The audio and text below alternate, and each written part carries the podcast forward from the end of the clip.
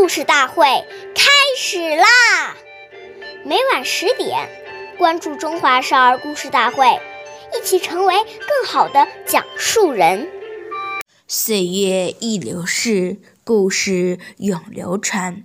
弘扬中华瑰宝，传承红色基因。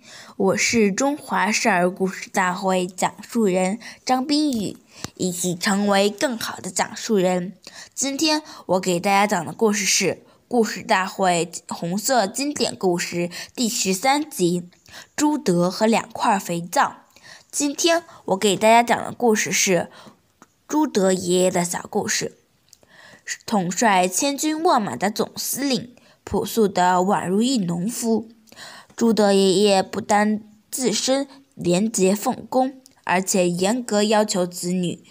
一九四二年，朱德爷爷的儿子朱祁从陕北绥德回到延安。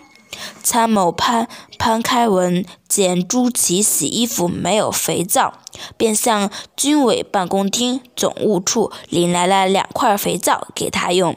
朱德爷爷看见了，便要求潘开文退回所领的肥皂，并告诉他以后不能再向公家要东西给朱祁用。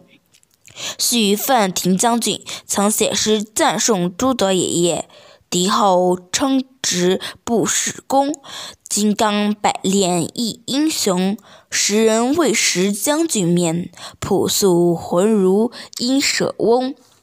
关注中华少儿故事大会，一起成为更好的讲述人。我们下期再见。